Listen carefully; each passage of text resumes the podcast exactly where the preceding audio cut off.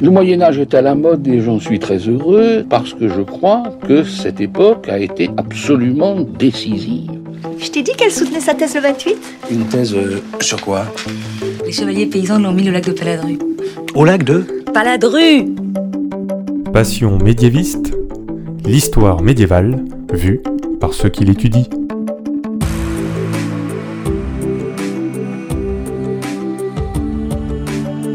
Qu'est-ce que vous savez du Moyen Âge Mais d'abord, qu'est-ce que le Moyen Âge Vous pensez peut-être à la peste, à Clovis et les cathédrales, mais ce n'est pas que ça. En général, on dit que c'est une période de 1000 ans, environ de l'année 500 à l'année 1500. Mais vous le savez si vous avez déjà écouté des épisodes de Passion médiéviste, il y a autant de définitions du Moyen Âge que de médiévistes. Je m'appelle Fanny Cohen-Moreau et dans ce podcast, je reçois des jeunes médiévistes, c'est-à-dire des personnes qui étudient le Moyen Âge en master ou en thèse pour qu'ils vous racontent leurs recherches passionnantes et qu'ils vous donnent envie d'en savoir plus sur cette belle période. Épisode 88. Pauline et les hôpitaux au Moyen Âge, c'est parti. Excuse-moi, mais euh, il y a des gens que, que ça intéresse? Bonjour à toutes et à tous. Pour cet épisode, comme en fait pas mal de précédents épisodes des derniers mois, nous ne sommes pas à l'endroit habituel où j'enregistre ce podcast à Paris, vous l'entendez, et parce que nous sommes à Lille avec un public très chaud.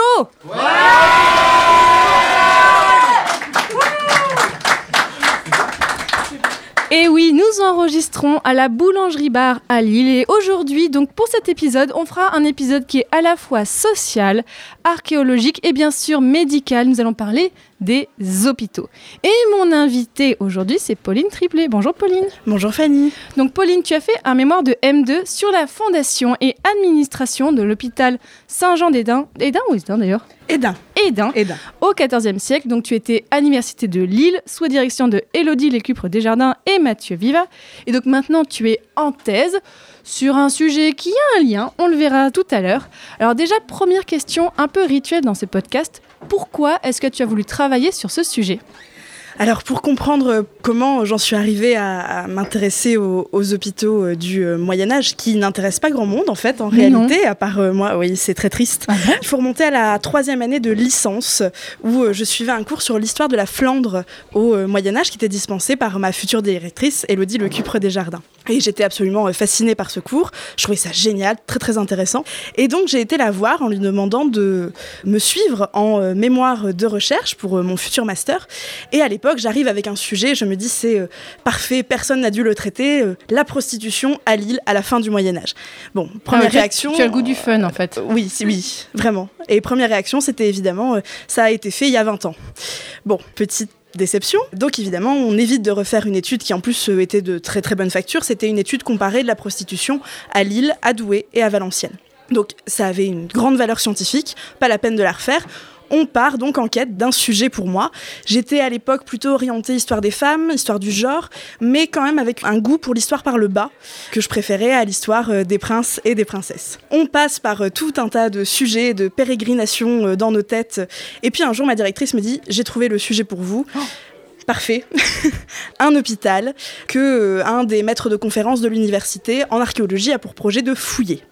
Je dis génial, une approche transdisciplinaire, mais un hôpital, euh, je sais pas pourquoi, ça m'a pas parlé à ce moment-là. Je me suis dit mais tout le monde a dû travailler sur les hôpitaux, ça doit être vraiment euh, très rebattu comme sujet. Et en fait, j'ai commencé à me pencher sur euh, la bibliographie, sur les sources, et à ce moment-là, je me suis dit non, pas du tout. C'est euh, au contraire un sujet qui a pas été tant traité que ça Mais c'est fou qui est ça. vraiment intéressant. Et euh, donc, Banco, j'étais partie pour deux ans de travail et quelques centaines de pages sur le sujet. Et qu'est-ce que tu as voulu montrer sur ce sujet, sur cet hôpital? Alors, il y avait d'abord l'aspect d'une micro-étude qui portait vraiment sur un établissement hospitalier très précis, comprendre comment euh, cet hôpital vit au cours euh, d'un temps qui, on va le voir, est en fait assez réduit euh, à l'échelle de l'histoire. C'était comprendre les logiques institutionnelles, comment on en arrive à fonder un, hôpital, comment ça vit un hôpital, qui euh, y va, qui euh, part de cet hôpital, comment on part de cet hôpital aussi, ce qui Est-ce peut être... Parce que est-ce qu'on part de l'hôpital? Donc voilà, il y avait cette compréhension de l'institution.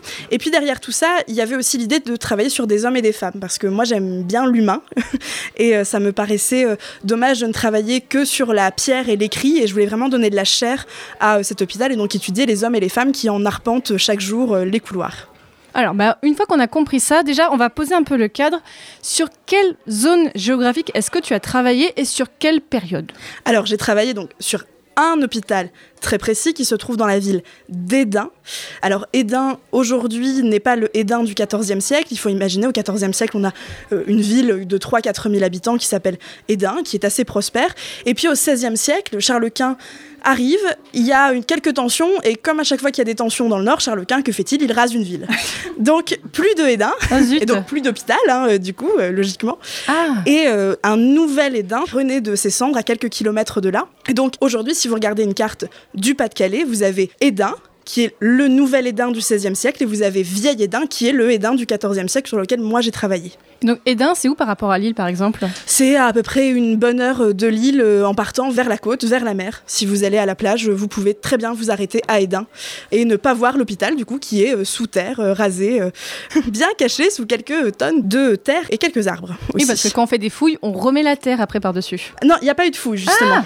Il n'y a pas eu de fouilles qui ont été menées. Le chantier n'a jamais eu lieu, donc euh, l'approche euh, archéologique n'a jamais euh, pu euh, voir le jour. Il y avait uniquement une approche archivistique. D'accord. Alors, et du coup, sur quelle période est-ce que tu as travaillé? Est-ce que tu peux peut-être nous poser un peu le cadre historique général de cette période? Alors, on est à l'époque chez les derniers Capétiens, donc on est avec Philippe IV le Bel et ses trois fils. Alors, très connus, puisque vous avez peut-être lu ou vu Les Rois Maudits. Ou écouter euh, Super Joute Ou écouter Super Joute évidemment. Donc on est dans une époque vraiment marquée par la fin du règne des Capétiens et une époque aussi de grande tension politique puisque dans les années 1314, les nobles du royaume se révoltent contre le roi.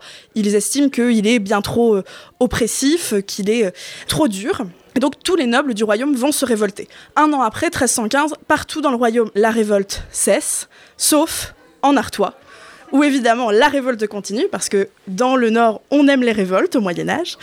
Et euh, Mao est même contrainte de quitter Mao d'Artois. Mao d'Artois, pardon, qui gouverne le comté à l'époque, est contrainte de quitter le comté, d'aller quelques années dans son hôtel parisien, l'actuelle Tour Jean sans peur, si vous Ah. connaissez un peu euh, Paris.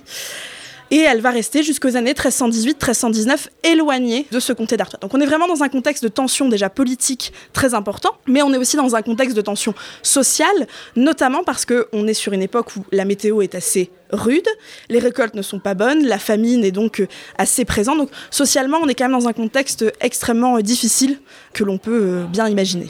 Bon, là, effectivement, on a un peu plus le cadre maintenant. Alors, avant de parler de l'hôpital en particulier sur lequel tu as travaillé, on va parler un petit peu des hôpitaux en général. Alors, déjà, est-ce qu'il y avait déjà des hôpitaux en France avant le Moyen Âge Est-ce qu'on trouvait déjà des hôpitaux avant le Moyen Âge? Il y a toujours eu des hôpitaux. Euh, dès l'Antiquité, on va trouver des lieux de soins. Alors ça va être, euh, ça va prendre différentes formes. Ça peut être des hôpitaux euh, militaires. Donc là, on est sur des choses qui sont euh, itinérantes, évidemment, qui suivent les soldats et puis qui soignent dans l'urgence. Mais on a aussi des maisons médicales, des temples aussi où on a des lieux de soins.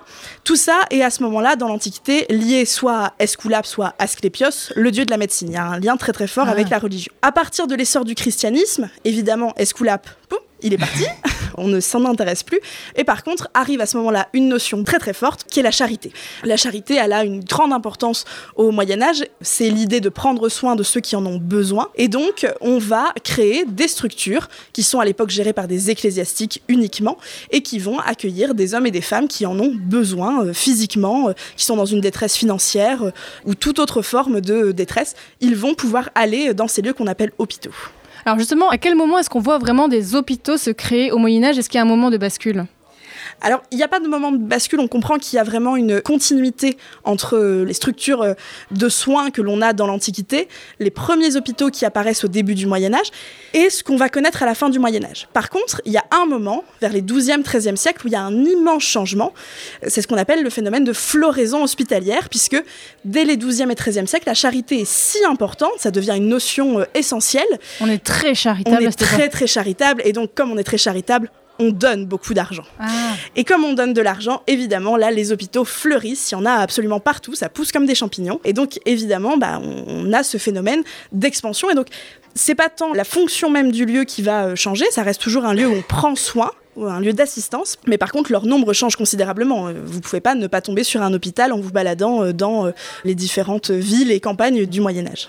Alors, comment est-ce qu'on définit et comment on peut décrire un hôpital au Moyen Âge? Alors, pour la définition, on dirait que c'est un lieu d'assistance qui prend soin des âmes et des corps. Et vraiment dans cet ordre-là. C'est d'abord les âmes et ensuite ce sont les corps. Il n'y a pas de médecin dans les hôpitaux au Moyen Âge. Il faut imaginer que vous êtes soigné par des mesquines, dont des servantes de l'hôpital, qui ont une connaissance pratique de la médecine. Et ce n'est qu'au XVIe siècle que vous avez des professionnels de santé qui arrivent dans les hôpitaux.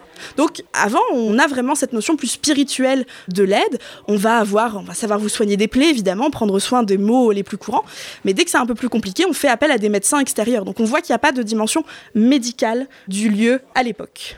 Et est-ce que ce but des hôpitaux, est-ce que ça évolue au Moyen Âge quand même? Parce que tu as dit les médecins arrivent au XVIe siècle, mais est-ce qu'on a d'autres évolutions après ce XIIe et XIIIe siècle où on a ce basculement, où on voit une floraison de construction d'hôpitaux? En fait, il faut comprendre que pourquoi est-ce qu'on a un plus grand nombre euh, d'hôpitaux? C'est parce qu'à l'époque, on encourage les princes, surtout les princesses, les bourgeois, surtout les bourgeoises, c'est très genré comme approche, à donner de l'argent pour fonder des établissements hospitaliers. On a euh, une volonté vraiment d'affirmer la place du laïc dans ce système hospitalier. Et donc, la mission primaire ne change pas. Ça reste toujours de soigner les pauvres malades, comme on les appelle à l'époque.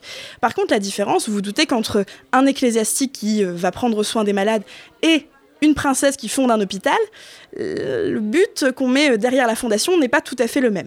Une princesse qui fonde un hôpital comme Mao va par exemple fonder l'hôpital Saint-Jean-des-Dins sur lequel j'ai travaillé, il y a d'abord un but qui est un but, on dirait philanthropique, c'est un peu euh, anachronique, mais en tout cas de salut de sa propre âme. On est euh, dans Ouais, une vraiment un lien avec la religion. Là, ah, ouais. profondément. On est évidemment dans l'époque du purgatoire, hein, euh, c'est euh, très très important. Et donc on met en place une sorte de mathématique du salut. Dans cette mathématique du salut, fonder un hôpital ou donner beaucoup d'argent pour créer un hôpital, bah alors là euh, c'est un très très bon investissement, hein, quand même, placement très rentable pour le coup. Parce que devant Saint-Pierre, là, c'est l'aller simple direct pour le paradis, très clairement. Donc, euh, on a d'abord, dans les buts de l'hôpital, il y a sauver les pauvres, il y a prendre soin des pauvres, mais il y a aussi sauver les riches, très clairement. D'ailleurs, il y a cette phrase dans l'évangile selon Saint Matthieu il est plus facile pour un chameau de passer par le trou d'une aiguille que pour un riche d'entrer au royaume de Dieu. Donc ça montre quand même l'importance hein, de ce calcul, de cette mathématique euh, du salut. Et après, il y a quand même aussi des logiques qui sont propres à chaque établissement. Typiquement, dans le cas de mon hôpital, mon hôpital est fondé en 1318. 1318, c'est le moment où la révolte des nobles en Artois commence à se calmer. Ça va, Mao pense à revenir en Artois, dans son comté. Et bizarrement, au moment où elle dit je reviens en Artois, bam, elle fonde un hôpital. C'est pas anodin, c'est aussi un geste politique. C'est qu'elle veut laisser sa trace. Complètement. Et en plus, Edin, pendant euh, que Mao était euh, bien loin à Paris, à un moment s'est dit Ah, est-ce qu'on trahirait pas la comtesse? Donc euh, évidemment, quand elle revient, elle met son hôpital, c'est dire Ouais, les, les gars, euh, faites gaffe, euh, je suis là. hein. Surtout qu'à Edin, il y a le palais de Mao d'Artois. Donc c'est un lieu qui est évidemment stratégique. Donc vous voyez qu'il y a une logique qui est globale dans les missions des hôpitaux, mais il y a aussi des logiques qui sont propres à chaque établissement, évidemment. Tiens, bah, parle-nous un peu plus en détail effectivement de l'hôpital d'Edin. Comment il est là une fois qu'il est fondé par Mao Qu'est-ce qui est mis en place?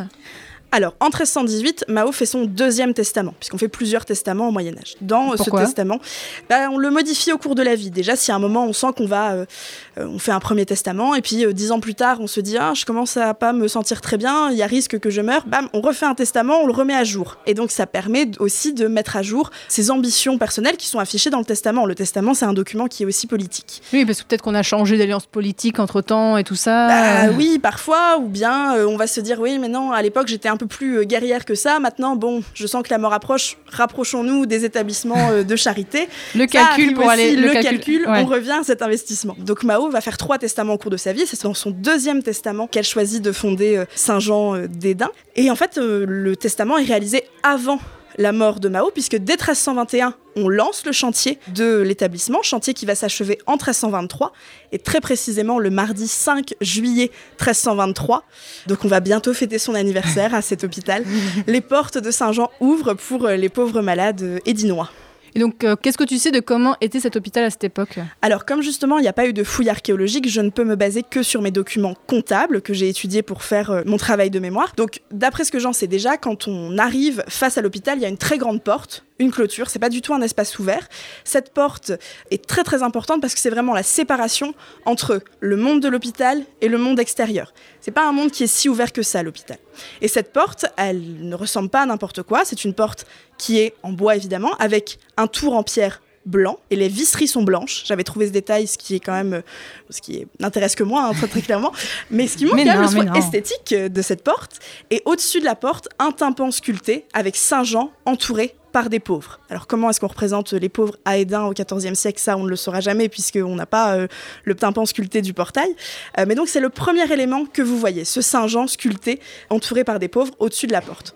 Puis vous rentrez et alors là, vous avez une disposition qui vraisemblablement est assez similaire à ce qu'on trouve dans les autres hôpitaux septentrionaux euh, à l'époque. Donc vous avez déjà une grande salle qu'on appelle la salle des malades qui prend la forme d'une halle hospitalière. Alors si vous êtes déjà allé aux hospices de Beaune en Bourgogne, vous voyez à quoi ça ressemble. Ça fait vraiment comme une grande nef d'église sans les transepts. Et pour euh, les Lillois, puisqu'on est à Lille, après tout, un peu de chauvinisme. Tout à fait. Si vous êtes passé par le musée de l'Hospice Comtesse, vous voyez aussi à quoi ressemble donc cette grande halle hospitalière où on trouvait les lits des malades. Et d'ailleurs, les malades allaient dans leur lit et n'en sortaient pas euh, pendant toute la durée de leur séjour, sauf pour prendre des bains ou certains soins. Donc ça, c'est le, le cœur vraiment de l'hôpital. Après, vous avez des espaces liturgiques, évidemment. La religion a aussi un rôle très important. Ça peut être soit un hôtel qui est dans un coin de la salle des malades, soit une chapelle complètement euh, indépendante dans euh, l'enceinte de cet hôpital. Vous avez ensuite des espaces de travail, des cuisines, euh, des appartements on va trouver des bureaux pour la partie un peu plus administrative. Et puis après, bah, vous avez du stockage, évidemment. Un cellier pour mettre les fûts de vin, un cellier pour mettre les différents aliments. Donc vous avez tous ces espaces plus logistiques qui sont évidemment très importants dans un lieu de travail. Alors si on revient un petit peu aux hôpitaux en général, et bien sûr tu vas pouvoir distiller euh, des exemples à partir de l'hôpital que tu as étudié, mais déjà en général au Moyen Âge, où étaient construits les hôpitaux? Est-ce que c'est plutôt implanté dans le tissu urbain, on est proche de la ville, ou est-ce que ça pouvait être au contraire un peu en périphérie? Il n'y a pas de règle Ah. sur. euh, eh non, désolé. Réponse un peu difficile. Il n'y a pas de. Ça de- dépend, de- merci. Il n'y a pas de règle sur où on implante un hôpital. Par contre, il y a une certaine logique. Typiquement, l'idéal, c'est de mettre votre hôpital, si vous êtes demain euh, amené à fonder un hôpital, vous devez le mettre dans un endroit où il y a du passage. Pourquoi? Pour deux raisons. La première, c'est que bah, ce passage, évidemment, ça veut dire qu'il y a plus de malades qui vont être amenés à venir dans votre hôpital. Donc vous avez votre patientèle qui est à proximité, quand même pas mal pour un hôpital. Et la deuxième raison, c'est que vous avez des donateurs qui sont aussi à proximité, puisque on va trouver des troncs à l'extérieur euh, Des hôpitaux, des troncs, exactement comme dans les églises. Ah oui, c'est ça. La petite boîte pour mettre euh, son aumône, eh bien, euh, vous l'avez à l'extérieur des hôpitaux à l'époque. Mais c'est pas très sécurisé ça Enfin, Ah, c'est pas très bon. On devait aller souvent récupérer ce qu'il y avait euh, dedans quand même, parce que on f- l'économie. il y a un mec qui surveille, mais enfin je me dis... euh, Peut-être un vigile, mais pas de traces. En tout cas, tu vigiles quand dans les comptes. Mais en tout cas, on a quand même ce tronc pour amener des rentrées financières aussi euh, à l'hôpital. Donc, d'où l'intérêt d'être pas très loin de la foule, puisque ça vous amène et des patients et des sous. Donc là, c'est jackpot, quoi. Donc là, tu nous as dit effectivement, est-ce qu'il y avait un plan classique en général pour les hôpitaux? Tu nous as dit avec l'hôpital d'Edin, mais est-ce qu'on trouve peut-être des choses en plus selon les hôpitaux dans, dans le Nord ou même en général en France? Alors, ce qu'on trouve et ce qui est particulier à chaque hôpital, ça va être des sections. On va les appeler comme ça, c'est pas le terme qui est employé à l'époque, destinées à chaque type de pauvre malade. Il faut imaginer que L'hôpital médiéval accueille à la fois des gens qui ont un mal physique, des pèlerins qui n'ont pas le sou pour payer une auberge, qui vont dormir dans l'hôpital une nuit, tout autre type de voyageur ou de commerçant qui peut s'arrêter une nuit à l'hôpital. On va trouver des femmes enceintes qui peuvent être accueillies, on va trouver des veuves, on va trouver des orphelins. Bref, vous avez tout un tas de personnes différentes qui viennent dans ces hôpitaux. En fait, on peut être accueilli à l'hôpital à partir du moment où on est en détresse, mais la détresse, elle peut prendre des formes évidemment euh, très très différentes. Et donc on va avoir dans la salle des malades des sections différentes qui sont propres à chaque établissement, puisque tous les établissements n'accueillent pas les mêmes catégories de population. Typiquement, moi, à Edin, pour prendre un exemple que je connais bien, on va avoir une section pour les pauvres malades et on va avoir une section spécialement dédiée pour les femmes enceintes, qu'on appelle l'ajuterie. La juterie Oui, puisque quand une femme accouche, on dit qu'elle a ju. Donc c'est l'ajuterie. Ah bah, on aura appris quelque chose en plus.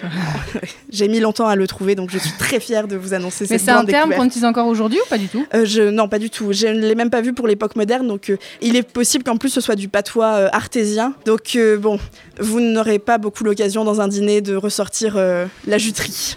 Ou alors on va Désolée. peut-être le relancer à la mode ce Ah peut-être, peut-être. Si on s'y met tous. euh, Vraiment, auditeur de passion médiéviste maintenant, voilà, vous devez utiliser ce mot. Donc on a différentes sections. Quelque chose qui est intéressant aussi, c'est que dans là, tu lui dis effectivement, on a plein de types de patients différents qui viennent pour des raisons différentes. Et est-ce que les riches viennent dans les hôpitaux? Parce que tu as dit, il y a les pauvres, mais est-ce que Est-ce qu'on voit parfois des personnes peut-être un peu plus aisées qui viennent dans les hôpitaux pour se faire soigner d'une façon ou d'une autre? Alors, non, ça très clairement, puisque les plus riches vont payer un médecin quand ils sont euh, malades pour euh, être soignés euh, chez eux donc, ou chez le médecin. Donc, on n'a pas. Enfin, voilà, c'est vraiment un lieu qui s'adresse plus aux marges de la société médiévale, très clairement. Mais c'est aussi un petit peu. Enfin, je, je suis très affirmative parce que oui, il n'y a pas de riches. Par contre, c'est très difficile de savoir qui est accueilli dans les hôpitaux au Moyen-Âge. Pourquoi? Parce qu'on n'a pas de nom on n'a pas de registres d'admission qui sont conservés. En tout cas, pour la grande majorité des hôpitaux. Et moi, euh, à Edin, j'en avais pas. Donc ça veut dire que vous travaillez, enfin moi j'ai travaillé pendant deux ans sur un lieu, une institution, avec des gens qui étaient soignés toutes les semaines. J'ai le nombre chaque semaine de patients qui étaient soignés, qui étaient accueillis dans les deux salles, la salle des malades et la juterie. Mais je n'ai aucune info sur euh, ces euh, malades. Je ne sais pas pourquoi ils étaient là. Je ne sais pas combien de temps ils sont restés. Et je ne connais même pas leur nom. Mais tu, notamment, tu nous as parlé des sections différentes. On sait par exemple s'il y avait des femmes qui venaient pour être euh, accouchées ou pas euh, Là, pour le coup, c'est précisé puisque la ligne qui annonce la première semaine de l'année, euh, il y a, je vais dire une, une bêtise, j'ai plus les chiffres en tête, mais s'il y a 40 personnes qui sont arrivées, on va me dire, il y a 40 personnes à l'hôpital, dont 10 dans la juterie. Et donc, je, par un calcul extrêmement euh, savant, je me dis que du coup, je fais 30 dans la salle des malades et 10 dans la juterie et je retrouve mes 40 pile poil. Donc euh, parfait. Alors, si tu n'as pas de renseignements sur les gens qui y vont pour faire soigner, est-ce que tu as pu avoir des renseignements sur les personnes qui étaient là pour soigner les malades ou en tout cas, qu'est-ce que tu sais de leur organisation? Alors pour le coup un petit peu plus puisque moi au niveau des sources que j'utilise pour étudier l'hôpital, j'utilise des comptabilités. Donc les comptabilités, c'est pas très sexy hein, comme ça et c'est non mais très... c'est super. Mais c'est super. C'est pas sexy mais c'est super. C'est vraiment le, le, bon mot, le bon mot. Et donc ces comptabilités donc enregistrent toutes les rentrées financières et toutes les dépenses euh, d'argent qui sont faites pour l'année. Du coup, ça veut dire que dès qu'on paye quelqu'un qui a servi pour l'hôpital, je vais retrouver dans ma comptabilité le nom de cette personne, le plus souvent la raison pour laquelle elle a été embauchée à l'hôpital. Je vais retrouver le salaire et euh, comme j'ai plusieurs euh, comptabilités, je vais pouvoir un petit peu reconstituer quelques alors carrière, c'est un bien grand mot euh, évidemment, mais en tout cas quelques évolutions. Donc je vais voir des gens qui restent un an à l'hôpital et des gens qui passent des années à l'hôpital. Si je peux donner Oui, un, bien sûr, un vas-y, exemple, j'ai euh, avec un nom extrêmement charmant. En plus, j'ai dans l'hôpital d'Edin Marois Lacrasse. Ah euh, qui, est, qui fait partie du personnel de l'hôpital, quasi sur toute la totalité de mes comptabilités. C'est sur combien de temps environ? Alors, euh, mes comptabilités commencent en 1318, j'ai la première comptabilité, et s'arrêtent dans les années 1340. Et au total, j'ai huit rôles de comptabilité. Donc j'arrive à couvrir 8 ans sur euh, cette période. D'accord. Donc euh, c'est assez euh, éparse. Donc Marois Lacrasse, je la suis sur toute la... Oui, c'est drôle. Marois Lacrasse, je la suis sur des dizaines d'années comme ça, et elle rentre à l'hôpital en tant que mesquine, c'est-à-dire en tant que servante de l'hôpital. Très concrètement, elle accueille les malades dans la salle des malades, elle passe le balai, elle leur amène leur repas, elle est, euh, voilà, elle est là pour prendre soin des malades, et elle termine maîtresse de l'hôpital. Alors là, euh, belle ascension sociale, puisque c'est elle qui dirige l'équipe des mesquines de l'hôpital. Donc là, on a un exemple de femme qui exerce un métier au Moyen Âge et qui peut progresser. Alors, ça paraît évident dit comme ça, mais vraiment, je sais que quand je demande aux gens c'est quoi le cliché qu'ils ont sur le Moyen Âge, c'est oh bah les femmes travaillaient pas. Eh ben voilà, on a déjà un exemple que non c'est faux et qu'en plus les femmes pouvaient progresser dans leur carrière. J'en ai même un peu plus qu'un, Ah, puisque j'en ai voilà. une dizaine dans mon hôpital euh, de ces femmes. Alors, euh, j'ai pas toujours leur nom, mais euh, en tout cas, voilà. on- C'est vrai qu'on a ces carrières au féminin qui se font à l'hôpital. Alors, carrière, attention, hein, on n'est pas du tout dans les hautes sphères de la cour d'Artois. On est dans un hôpital à Edin, mais il n'empêche que oui, les femmes travaillent. Elles travaillent ici dans les hôpitaux, elles prennent soin des malades et elles ont en effet une ascension dans leur carrière. Du coup, qu'est-ce que tu as d'autre comme exemple là, de personnes qui travaillent à l'hôpital? Qu'est-ce que tu sais de ce qu'ils font comme type d'activité? Alors, déjà, il y a trois personnes qui vont diriger l'hôpital. On a la fameuse maîtresse de l'hôpital, Marois Lacrasse, vous l'aurez compris. On a le maître de l'hôpital. Lui ne gère Pourquoi il y a une maîtresse et un maître en fait? Il ne gère pas les mêmes choses. La maîtresse va gérer le personnel, en gros les mesquines et les cuisiniers, puisque c'est l'autre gros pôle euh, en termes de personnel. Et le maître, lui, fait plus la partie euh, administrative. En gros, il y a euh, l'administrateur et la RH. Je savais que s'il fallait utiliser le, un comparatif Non, moderne. mais au moins on comprend, On- oui. Au moins, on comprend, on comprend. Donc, la maîtresse, c'est les RH, le maître, c'est l'administrateur. Donc, lui, il fait les comptes. Et les comptes, c'est une étape qui est très, très importante, puisque, évidemment, c'est la cour d'Artois, la cour des comptes d'Artois, puis la cour des ducs de Bourgogne qui va payer pour euh, l'hôpital. Vous vous doutez bien que la comtesse d'Artois, le- puis les ducs de Bourgogne vont faire très, très attention à comment est géré l'argent à Edin. Donc, c'est un rôle qui est très, très important. Donc, ça, ça fait deux personnes à la direction de l'hôpital. Il y en a un troisième qui est le chapelain. Lui, il gère les affaires, euh, évidemment, liturgique du lieu. Tout le côté religieux, effectivement. C'est ça, c'est lui qui va faire les offices, c'est lui qui va, puisqu'on a une chapelle, donc il faut animer des offices, et c'est lui qui va euh, prendre aussi euh, soin euh, des malades. S'il y a un mort, l'extrême onction, c'est lui qui va la donner, par exemple. Comment ça, s'il y a un mort il- Bah, il arrive qu'il n'y ait pas de mort dans un hôpital au Moyen Âge, ça arrive. Ah bon? Et il y en a même pas tant que ça des morts dans les hôpitaux euh, Mais médiévaux. pourquoi Eh bien parce qu'on, c'est vrai qu'on a cette idée que euh, l'hôpital est un euh, médiéval, pardon, est un mouroir Oui, on a, un peu, absolu. ce- on a un peu ce cliché de voir tous ces malades euh, en train de pourrir là dans leur lit. Bah oui, et ben comme tu l'as dit, c'est un cliché Ah. absolu. Et donc en réalité, comme on l'a vu, il y a plein de types de gens qui sont accueillis à l'hôpital. Et donc, bah, typiquement, un voyageur qui est accueilli pour la nuit à l'hôpital parce qu'il n'a pas de quoi se payer une place, une chambre dans une auberge, bah, lui, il va savoir ressortir sans trop de problèmes de l'hôpital. Quelqu'un qui entre parce qu'il a une petite plaie infectée, on va savoir le soigner. Donc, une femme enceinte, elle meurt pas systématiquement quand elle accouche euh, au Moyen Âge, malgré, euh, pareil, on- ce qu'on peut en dire. Ça fait 1 sur 4, non? C'est- C'est ça, donc ça- Ouais, c'est à bah, peu donc près. il y en a quelques-uns quand même qui arrivent à sortir. Oui. donc quelques mères et quelques enfants qui arrivent à sortir de l'hôpital sans trop de soucis. Donc euh, voilà, tous ces gens vont sortir. Moi, pour euh, mon hôpital, j'ai une dizaine de décès par an, en sachant qu'on accueille une trentaine de personnes par semaine, entre 30 et 40 personnes par semaine. Donc je vous laisse faire les calculs, auditeurs, auditrices, Là, mais voilà. on est pas mal quand même. Oui, on est sur un très très bon ratio, effectivement. Mais alors, est-ce que du coup, tu as quand même des renseignements sur ce qu'on soigne ou pas du tout? Parce que qu'est-ce qu'on sait peut-être sur les maladies qui étaient à l'époque? Est-ce que c'est seulement des blessures, comme tu as dit, ou est-ce que tu as rien du tout là-dessus? Et ben là, on va rentrer dans euh, mes grandes frustrations euh, de travail de recherche. Exactement comme pour les noms des malades, je ne sais pas pourquoi ils sont accueillis à l'hôpital. Donc je n'arrive même pas à savoir, par exemple, la proportion de gens qui sont accueillis parce que ils ont besoin d'un toit pour la nuit, ou la proportion de gens qui sont accueillis pour une raison euh, médicale. J'arrive éventuellement à savoir le nombre de femmes enceintes qui sortent de l'hôpital, puisque ça, j'ai les chiffres pour le coup, euh, pour pas mal d'années. Mais comme du coup, je ne sais pas pourquoi ils sont accueillis. Je me suis dit, euh, de manière très fine, je vais aller regarder dans les comptabilités les achats de matériel qui Ah. ont été euh, réalisés. Et je vais voir euh, plein de matériel, euh, plein d'instruments euh, médicaux et autres. Et pas du tout. Rien du tout. On a des fioles à un moment qui peuvent servir pour du médical. On a quelques épices qui peuvent servir pour faire, soit alors on va se servir d'épices ou d'herbes pour faire des bains qui peuvent guérir ou soulager certains problèmes de santé, ou des tisanes, enfin de- des grogues en gros qu'on va pouvoir avaler pour soigner. Mais voilà, j'en sais pas beaucoup plus sur la manière dont on est soigné. Ce que je sais par contre, c'est que quand nos mesquines, nos servantes ne savent pas soigner, elles font appel à un médecin ou un boucher ou un barbier. Dans quoi? Oui, euh, voilà. On a les trois noms qui sont euh, convoqués dans mes comptes. Un boucher, c'est comme on dit un boucher qui s'occupe des animaux? Oui. On ne sait pas pourquoi il est venu après, mais euh, on sait que c'est pour euh, un malade. voilà. Euh, oui. Je n'ai pas plus de mentions. Donc on a des médecins qui viennent à l'hôpital ou boucher ou barbier. On va aussi avoir des sages-femmes qui viennent où on voit vraiment cette spécialité quand même de la médecine obstétrique qui commence à se développer. Où là pour le coup, pour soigner les femmes enceintes, c'est pas un médecin qui vient, c'est vraiment une sage-femme. Et ça c'est assez documenté, notamment dans les villes du Nord, où on voit vraiment euh, ces femmes qui ont un rôle très très important euh, pour soigner les parturiantes, les femmes enceintes. Et on a vu d'ailleurs dans un épisode de Passion moderniste, on a vu comment la pratique des sages-femmes a été en fait au fur et à mesure récupérée par les hommes, en fait, tiens, encore eux, et comment, en fait, les, notamment les sages-femmes sont vues un peu dépossédées de leur savoir. Donc là, je vous renvoie vers l'épisode, je ne sais plus combien de Passion moderniste, mais qui était, je crois, le 18, mais j'en suis pas du tout sûre, mais euh, qui était super intéressante sur ce sujet. Et alors, quand on pense hôpital au Moyen-Âge, quand on pense maladie au Moyen-Âge, on pense souvent peste, on pense souvent épidémie. Alors, est-ce que tu as des traces d'épidémie dans tes archives, peut-être, ou des moments où tu dis, là, il y a plus de malades que d'habitude? Alors, deux réponses. Est-ce que j'ai des traces d'épidémie? Non. Ah, triste parce que je suis pas sur exactement la bonne borne chronologique, par exemple pour les grandes épidémies de peste du milieu du XIVe siècle. Donc euh, mes sources terminent un tout petit peu trop tôt Ouais. pour voir ça. Par contre, est-ce que j'ai des moments où on voit plus de malades qui arrivent dans l'hôpital?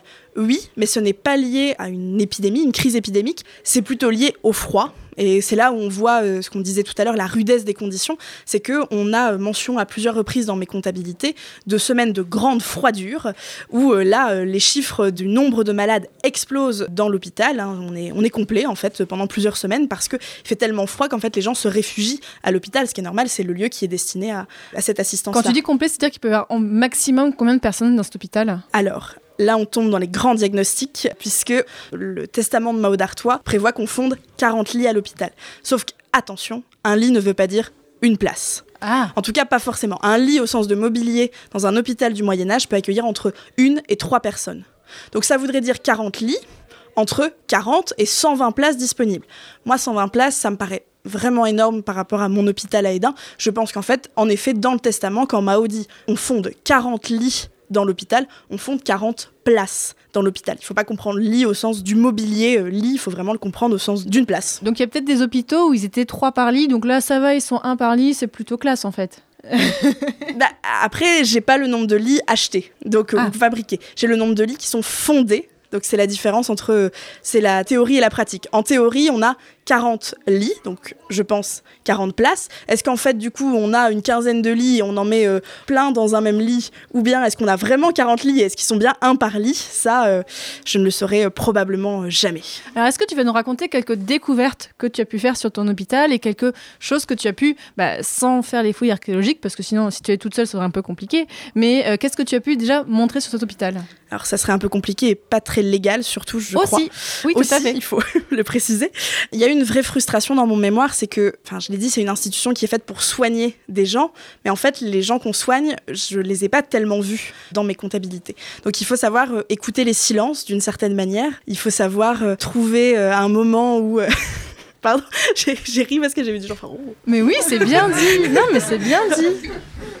Donc il faut savoir écouter euh, ces fameux silences et pouvoir surprendre un petit bruit euh, à un moment et justement bah, filer la métaphore puisque euh, la grande découverte de mon mémoire qui peut paraître tellement anodine et qui en soi l'est complètement, c'est un hocher.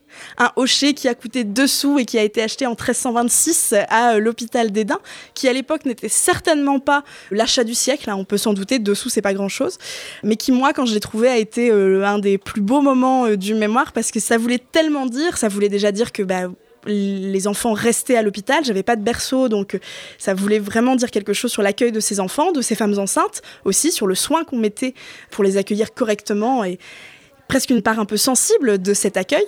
Et puis euh, ça changeait un peu des brouettes de cailloux et des achats de poireaux, donc ça aussi, ça m'a fait du bien euh, dans le mémoire. Oui, donc tu avais quand même une, des informations sur comment on était nourri à l'hôpital, du coup, parce que tu me disais que les poireaux. Tout à fait. Euh, alors beaucoup de poireaux, d'ailleurs.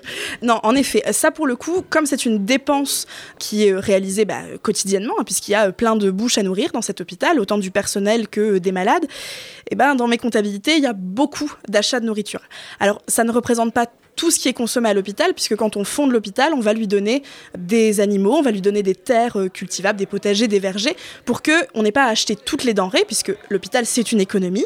Et donc on fait euh, attention à justement doter l'hôpital euh, de ce type d'infrastructure pour lui permettre de subvenir à ses besoins. Donc on va avoir des achats de nourriture, on va avoir des traces de certaines terres cultivables, et donc on arrive à peu près à reconstituer quelques repas, ou en tout cas quelques idées de menus qu'on pouvait servir à nos euh, pauvres malades euh, au XIVe siècle, et d'ailleurs dont des choses qui peuvent nous paraître assez surprenantes, notamment au moment de fêtes, typiquement euh, juste avant le carême, pour carnaval, on va manger des flancs et des beignets à l'hôpital, alors qu'on l'imagine pas forcément comme- comme ça, Des flancs et des beignets comme aujourd'hui? exactement comme aujourd'hui. Mignon Oui.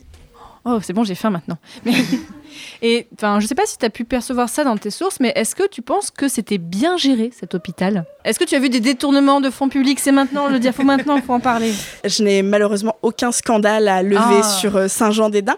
Au contraire d'ailleurs de pas mal d'autres hôpitaux, parce que les hôpitaux, euh, la gestion est souvent... euh, Il y a pas mal d'articles d'historiens qui ont travaillé sur des cas très particuliers où soit on détourne les fonds, soit on tape sur les malades, soit on vole du vin. Enfin, il y a plein de choses qui se passent dans Ça les donne hôpitaux. pas envie d'aller dans un Ça hôpital, donne en fait. pas du tout envie.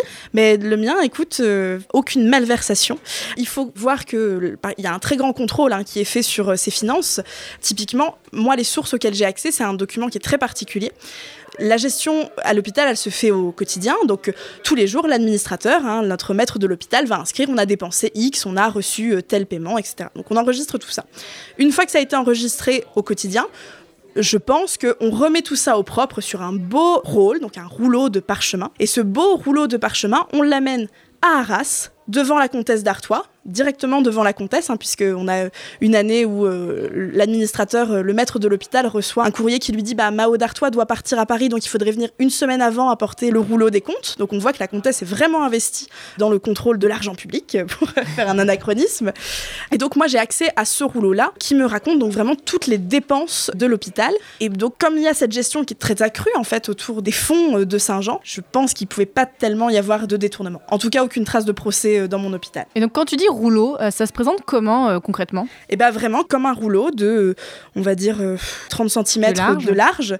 Ce sont des feuillets de parchemin qui sont roulés, qui sont liés entre eux par une petite corde de cuir. Et donc aux archives, le but du jeu, c'est de tout dérouler, de tout photographier et de tout réenrouler pour avoir accès à tout. T'as déjà essayé de le dérouler en entier? Alors, euh, moi, je ne l'ai pas fait pour euh, mon hôpital, mais ça se fait pour certains autres types de sources. Et on a parfois euh, 10 ou 20 mètres de rouleau. Je peut-être même qui en a. Toi, t'as pas pu calculer combien il faisait? Non, je me suis pas lancée dans ce calcul-là, j'avoue. euh, J'avais déjà beaucoup à faire euh, à les lire. j'avoue que j'ai. Et t'en avais combien du coup de feuillets qui étaient attachés environ? Ah, des feuillets attachés Une dizaine de mémoires, mais je les ai pu euh, compter très précisément. Et est-ce que tu as pu consulter d'autres archives de Tunisie, effectivement? Donc là, un petit peu des choses liées à Mao d'Artois, j'imagine, pour comprendre le contexte de création, c'est ça? Complètement. Moi, j'ai étudié massivement les comptabilités et à côté de ça, j'avais une soixantaine de documents administratifs qui me racontaient alors soit euh, en effet le rapport de Mao à l'hôpital, si la ville avait donné des sous ou une terre pour l'hôpital, j'avais aussi des traces de tout ça. Quand les ducs de Bourgogne étaient là, il y a eu une- toute une affaire avec un bois, euh, voilà, donc euh, des bois qu'on a été euh, coupés, qu'on n'aurait pas dû couper, donc on a deux petits. Mais on aime les conflits, ça fait, ça. ça fait des archives, les conflits, Oui, donc c'est pratique. Par rapport à taper sur les malades ou détourner l'argent, bon, Oui, voler du bois, c'est moins sexy. Donc oui, donc tu as eu des archives comme ça. Et est-ce que tu as eu des difficultés en... Alors, elles sont en quelle langue, ces archives? Ah, elles sont en français, en ancien français, en une belle langue, un beau patois artésien qu'il faut maîtriser que l'on met quelques semaines, voire mois à maîtriser, voire années, puisque certains mots n'ont toujours pas été maîtrisés au bout, de- au bout du mémoire, forcément. Mais oui, euh, c'est un patois typique de l'artois. Qu'est-ce qu'on voit comme utilise. différence par rapport au français médiéval? Ah, tu vas avoir des haches à certains endroits où t'en as pas euh, ailleurs. Euh, Après, euh, tout espace géographique va avoir ses particularités euh, linguistiques dans le royaume de France. Donc, elles sont propres à l'Artois là. À Lille, tu vas en avoir d'autres. Pourtant, on n'est pas très très loin entre Édin et, et Lille. Paris, tu vas avoir autre chose. Mais si tu descends dans le sud, tu vas avoir d'autres aussi euh, langues qui vont être employées. Donc, euh, ça dépend de où tu es. Ça me rappelle mon mémoire où moi j'avais fait des recherches sur. Alors attention, on était à côté de Tournai. Et moi, donc Ah ouais c'était de l'ancien Picard. Ah ouais. Et moi j'avais des Ah bah K et des W partout. C'est on a wardé les quevos quoi. C'était. Et justement, j'étais. Une fois qu'on a compris ça, effectivement, ça allait. Mais là où le français médiéval, quand on le lit parfois, bon, il y a forcément des, des faux amis. Mais du coup, toi, t'as eu effectivement un petit peu de mal à lire tout ça ou ça c'est au fur et à Bah, mesure euh, comme tout, c'est un exercice et c'est un apprentissage de la lecture. Donc, euh, heureusement, bon, de bons cours et professeurs de paléographie à l'université de Lille nous ont euh, accompagnés euh, dans cette découverte, mais et nous ont bien aidés pendant la lecture des archives aussi. Mais oui, c'est un apprentissage qui se fait. Mais comme quand on apprend une nouvelle langue, en fait, c'est juste que bah, là, c'est du vieux français et on n'apprend pas une autre langue vivante. Donc j'imagine que tout ce qui est lié à la frustration de ne pas pouvoir travailler sur le côté archéologique, ça dû être un peu compliqué. Oui, en fait, euh, c'est vrai que quand on fait le compte, il y a beaucoup de frustration dans le mémoire. On peut pas voir l'hôpital, on peut pas voir euh, ses malades, mais en fait, ça force à être plus ima- enfin, imaginatif. Ça reste de la science, évidemment, mais ça force à aller chercher ailleurs des informations. Par exemple, euh, enfin voilà, moi, j'avais pas accès à mon plan d'hôpital. Bah, j'ai été comparée avec d'autres hôpitaux septentrionaux pour voir Septentrionaux, dire, c'est lié du coup à la France, c'est ça? Au nord, complètement, pardon. Donc, d'autres hôpitaux du nord, typiquement, j'ai vu les fouilles archéologiques de l'hôpital de Valenciennes pour voir un petit peu comment ça se passait. J'ai lu certains rapports de fouilles, comme ça. Évidemment, ça reste de la comparaison, ça veut pas dire que ça a exactement la même allure à Valenciennes et à Édin, mais euh, ça permet de combler euh, cette frustration archéologique, en tout cas. Alors ton mémoire, tu l'as soutenu en 2021 et depuis, qu'est-ce que tu as fait et qu'est-ce que tu fais maintenant? Alors, après mon mémoire, j'ai fait un autre euh, master avec un autre mémoire euh, professionnel autour des questions de muséologie. Et euh, alors, au-delà de cette formation, surtout, j'ai trouvé un, un job dans un service de médiation scientifique de l'Université de Lille qui s'appelle les Sciences Infuses et qui euh, m'a accueilli sur plein de très beaux projets pendant quelques années. Et puis, en décembre 2022, on a, je suis partie de cette belle équipe pour me lancer dans une thèse en Mmh. histoire médiévale avec la même direction, Élodie Lecupre Desjardins et Mathieu Et donc ta thèse, sur quoi elle porte? Alors, ma thèse, elle porte sur euh, la ville de Lille à la fin du Moyen Âge. Mais dis donc on s'y retrouve hein, au bout d'un moment. Donc euh, oui, je suis revenue euh, sur euh, mes terres, j'ai quitté l'Artois pour revenir en Flandre, ça fait du bien. Et L'idée de ma thèse, c'est de travailler sur la fabrique de l'urbain. La fabrique de l'urbain, c'est une notion qui a été théorisée il y a quelques années et qui euh, vise à comprendre la ville, l'espace urbain, comme le résultante d'une politique urbanistique, je- on va le faire très très et euh, des interactions sociales et des sociabilités dans cette même ville. Donc en gros, moi je travaille sur en quoi est-ce que la ville de Lille ressemble à ses habitants, à ses euh, interactions sociales et euh, L'idée, moi, c'est de pas voir la ville comme une coquille vide et juste on met des bâtiments. C'est vraiment en quoi ces bâtiments sont le reflet de la vie à l'intérieur de la cité. Mais est-ce que l'histoire de l'île au Moyen Âge n'a pas déjà été étudiée? Eh bien, comme pour les hôpitaux, c'est ce que je me suis dit au début. Je- Mais non Et en fait, non, euh, pas du tout. Enfin, c'est une, histoire fou, qui, par rapport à d'autres villes belges comme Bruges, Gand, euh, Bruxelles, a été largement moins étudiée. Le dernier gros travail de synthèse sur l'histoire de l'île qui a été fait, c'est les années 70 avec euh, l'histoire de l'île par Traînard. Et depuis, en fait, il y a quelques articles qui ont été faits, quelques petits colloques, quelques petites journées d'études. Mais voilà, il n'y a pas eu un gros travail de thèse, il n'y a pas un livre qui est sorti, en tout cas pas de bonne qualité, sur, sur euh, l'île récemment au Moyen Âge. Donc il fallait refaire. Et je veux bien que tu nous parles, parce que c'est assez spécifique, de comment ta thèse est financée, parce que tu m'en as parlé tout à l'heure avant qu'on commence, et j'avais jamais entendu parler de ce cas-là. Tu es la première que je reçois, je crois, euh, qui a ce cas-là. Est-ce que tu peux nous expliquer? Je suis contente d'être euh, la première euh, sur ce micro à, à avoir une thèse qui s'appelle une thèse CIFRE. Une thèse CIFRE, c'est un partenariat de recherche qui est fait autour d'un projet de thèse et qui réunit trois acteurs. Le premier, euh, une doctorante ou un doctorant, moi. Ouais. Puis un laboratoire, moi dans mon cas le laboratoire Iris de l'Université de Lille, et une collectivité ou une entreprise, moi dans mon cas la ville de Lille. Et donc le principe de cette thèse, c'est qu'en fait moi je travaille pas à l'université, je travaille à la ville de Lille. Et euh, cette, euh, la finalité de la thèse, c'est non seulement d'avoir un écrit euh, scientifique, mais aussi d'avoir un, pas un projet professionnel, mais en tout cas de développer un autre projet, et dans mon cas, ce sont des outils de médiation et de valorisation du Lille médiéval, parce que je ne sais pas si tout le monde est lillois euh, dans la salle ou si euh, tous les auditeurs connaissent parfaitement euh, Lille, mais en fait, le Lille du Moyen Âge, il était très très important, c'est une très grande ville au Moyen Âge, mais on la voit plus beaucoup quand on regarde. S'il y a quelques pavés sur la Grand Place qui sont euh, perdus, Saint-Maurice et l'Hospice Comtesse, mais en dehors de quelques bâtiments et une chapelle à Riour, pardon, j'ai été rattrapée par... je ne pouvais On pas- se fait engueuler par le public. j'allais me faire disputer. Donc, euh, je pouvais pas tous les citer. Mais voilà, à part quelques traces éparses de ce passé médiéval, on voit plus grand chose de cette ville. Et donc, l'idée, c'est de la faire revivre aussi pour les gens qui euh, permettent au grand public, pardon, euh, d'appréhender cette ville médiévale qui euh, n'a plus de. Donc de de faire plus de panneaux explicatifs dans les rues pour parler de l'histoire médiévale de l'île Ah, et tout ça. Il faudra revenir dans quelques années voir le résultat de ces dispositifs. hein, Mais en vrai, tu sais que moi j'aimerais bien. Alors, c'est très rare que je fasse ça dans ce podcast. Mais je t'invite officiellement dans quelques années à revenir dans Passion médiéviste. On refera un live dans quelques années. J'espère que je serai encore passion médiéviste. J'espère que tu seras encore partante pour faire un épisode avec toi à nouveau pour que tu nous parles de tes recherches parce que je trouverais ça hyper intéressant. Puisqu'en plus, ça n'a pas été beaucoup fait. Eh ben, si on peut valoriser encore plus l'histoire médiévale de l'île, en faire du lobbying médiéval dans, à Lille, Évidemment, évidemment. Comment ne pas vouloir faire ça? Donc c'est hyper rare parce que auditeur auditrice, il y a une fois une bah, récemment Elena que j'ai reçue une deuxième fois parce qu'en plus c'était sur un sujet totalement différent. Et bien officiellement, bon là en fait pour rien vous cacher, auditeur auditrice, au début quand on m'a conseillé de t'appeler, c'était bah, justement pour parler du, du Lille médiéval. Mais bah, comme tu m'as dit, je viens de commencer. Alors par contre, je travaille sur les hôpitaux. J'ai fait ah mais ça m'intéresse aussi les hôpitaux. Donc voilà, Pauline, officiellement, je t'invite à revenir dans Passion médiéviste pour que tu me parles de l'île médiévale. Ça sera super. Bah, je suis ravie et on reparlera des hôpitaux parce que les hôpitaux à Lille, il y a beaucoup de choses à en dire. Je- on tease quelques années avant le. C'est ça, non mais. Sachant que cet épisode en plus, alors normalement, mais va sortir genre 8 mois après son enregistrement, donc déjà, mais on est sur un rapport timeline, c'est bon, c'est moi, Doctor Strange, c'est moi. Mais déjà, est-ce que tu peux peut-être bah, justement nous teaser sur quoi est-ce que tu as déjà commencé à travailler pour ta thèse? Vraiment les premières choses, voilà. Tu as commencé il n'y a pas très longtemps, mais quand même. Alors, non, j'ai commencé il n'y a pas très très longtemps. Ben, le début d'un travail de recherche en histoire, c'est euh, archives et bibliographie. Donc, euh, c'est pas une. pas pour ceux qui voient un peu le travail qui est fait ou qui écoutent euh, régulièrement euh, les méthodes dans Passion médiéviste de recherche en histoire. Pas de grandes révélations. Je suis Non, en mais- archives et en bibliothèque. Et là, tu travailles sur quel type d'archives, par exemple? Des comptabilités, encore. On- n'en sort jamais vraiment. Non, mais moi, j'adore ça, les questions moi de comptabilité au Moyen-Âge. Donc, ça veut dire que dans quelques temps, tu pourras revenir. Mais d'ailleurs, je t'avais pas envoyé cette question en amont, mais vu tout ce que tu m'as dit, je pense que tu vas pouvoir y répondre de façon simple.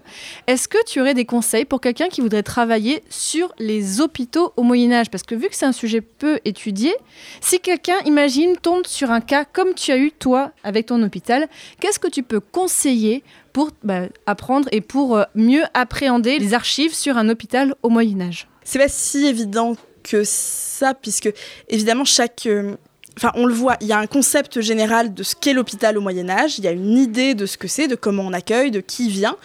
Mais en fait, tout est tellement propre à chaque euh, établissement. Enfin, moi, voilà, j'ai étudié un hôpital au Moyen-Âge. Je ne saurais pas euh, dire comment fonctionne un hôpital euh, à Lyon à la même époque que moi, par exemple. Donc, c'est ça qui est aussi très, très intéressant. C'est que même si on a un sujet où comme moi, la première fois où on m'en a parlé, on a l'impression que oui, c'est un sujet où plusieurs choses ont été euh, travaillées, étudiées. Et ben au final, on se rend quand même compte que euh, même si ça a été étudié, on peut toujours trouver de nouvelles choses quand on se plonge dans un lieu particulier. Il faut accepter d'aller euh, se perdre un petit peu dans un espace, pour le coup, dans un- une institution qu'on connaît pas, pour... oui, c'est accepter de se perdre en fait, vraiment. C'est se dire que on, on va voir sur quoi on tombe et en se disant ça, bah, en général, on tombe quand même sur de bonnes surprises. Donc, type mon hocher. ok, je reviens là-dessus. Mais voilà, ça veut dire qu'il faut aussi. euh, Ouais, il y a plusieurs mois quand même, on se dit, ouais, non, là, entre mes brouettes de cailloux et mes poireaux, je vais pas m'en sortir. Donc voilà, il faut accepter cette frustration-là et en passant au-dessus, on arrive à quelque chose de, de convaincant, j'espère.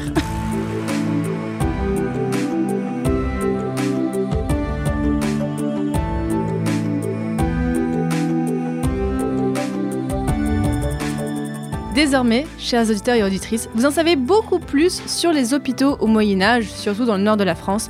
Donc merci beaucoup Pauline Triplet et bonne continuation pour ta thèse, j'espère que ça va aller. Merci Fanny. Auditeurs, auditrices, vous le savez, toutes les informations en grande partie de ce qu'on a dit sera sur le site passionmédiéviste.fr et profitez-en d'être sur le site pour aller découvrir les autres épisodes. Merci beaucoup à la boulangerie bar. On a entendu les autres gens du bar, on a entendu plein de bruit aujourd'hui et merci beaucoup au public pour leur accueil. Et merci beaucoup aux bénévoles qui m'ont aidé à enregistrer. Merci beaucoup à Morena qui est là juste devant moi dès l'épisode 66 parce que c'est elle qui m'a conseillé d'inviter Pauline comme invitée. Donc Merci vraiment, Morena. Mer- Allez écouter son épisode, il est trop bien, normal c'est un épisode de Passion médiéviste. Merci beaucoup, je tiens à remercier tous les mécènes de ce podcast qui ont permis l'organisation de cet événement public et gratuit parce que peut-être que vous le savez, et là c'est le moment où on parle de la thune, mais c'est important, on l'a vu dans le podcast, parce qu'en fait vraiment si vous soutenez ce podcast, eh bien moi ça me permet bah, déjà de financer mon temps de travail parce que maintenant je peux travailler à mi-temps sur mes podcasts grâce au soutien. Et vraiment imaginez que c'est comme si vous allez me payer un café par mois. Alors moi j'aime pas le café, mais du coup euh, c'est comme si vous me payez un chocolat par mois. Vous ce sera pas grand chose, ce sera quelques euros comme ça, mais moi vraiment ça va m'aider à me sentir indépendante et travailler sur le podcast parce qu'il n'y a pas de publicité dans ce podcast par rapport euh, voilà. Il y en a d'autres dans des podcasts, mais en fait, moi, j'en ai pas. Les seuls euh, partenariats que j'ai depuis vraiment, ça fait moins d'un an que je commence à avoir des partenariats avec des musées et tout ça. Donc, quand il y a un épisode qui est rémunéré, il y a des gens qui ne s'en rendent même pas compte parce qu'en fait, de toute façon, c'est un sujet que je choisis moi et qui est en accord, voilà, que c'est quelque chose que j'ai envie de faire. Mais vraiment, je tiens à remercier énormément les mécènes. Et même si vous n'avez pas d'argent ou si vous ne pouvez pas me donner d'argent, c'est pas grave. Vous pouvez déjà aider à développer ce podcast en parlant du podcast autour de vous. Voilà, vraiment, parce que imaginez que si chaque auditeur ou auditrice de Passion médiéviste arrive à convaincre une autre personne d'écouter ce podcast, mais la semaine prochaine, la France entière écoute Passion médiéviste. Donc vraiment, en fait, si vous soutenez financièrement, c'est très gentil, mais n'hésitez pas à parler du podcast autour de vous, que ce soit sur Twitter, Facebook, Instagram ou le podcast est. Donc vraiment, je tiens vraiment à remercier les personnes qui me soutiennent, même qui m'envoient des messages de soutien, parce que vraiment, bah, comme je fais ce podcast seul, on va dire à 90%, eh bien parfois on a des moments de doute, comme toutes les créateurs et créatrices sur Internet. Donc vraiment, si vous soutenez quelqu'un qui fait de la création sur Internet ou qui, voilà, qui partage son travail, et que vous hésitez, dire oh, moi je veux pas l'embêter, je veux pas lui envoyer un message, faites-le. Parce que vraiment, on a tous des moments de doute, nos moments où on n'est pas bien dans notre vie pour euh, X raisons. Donc, envoyer un petit message, ça fait toujours plaisir. Et voilà, et j'ai fini mon moment de tire-larme, mais tout va bien, vous inquiétez pas, maintenant je vais vachement mieux qu'il y a quelques temps. Et donc je vous dis à très bientôt pour un prochain épisode de Passion médiéviste. Salut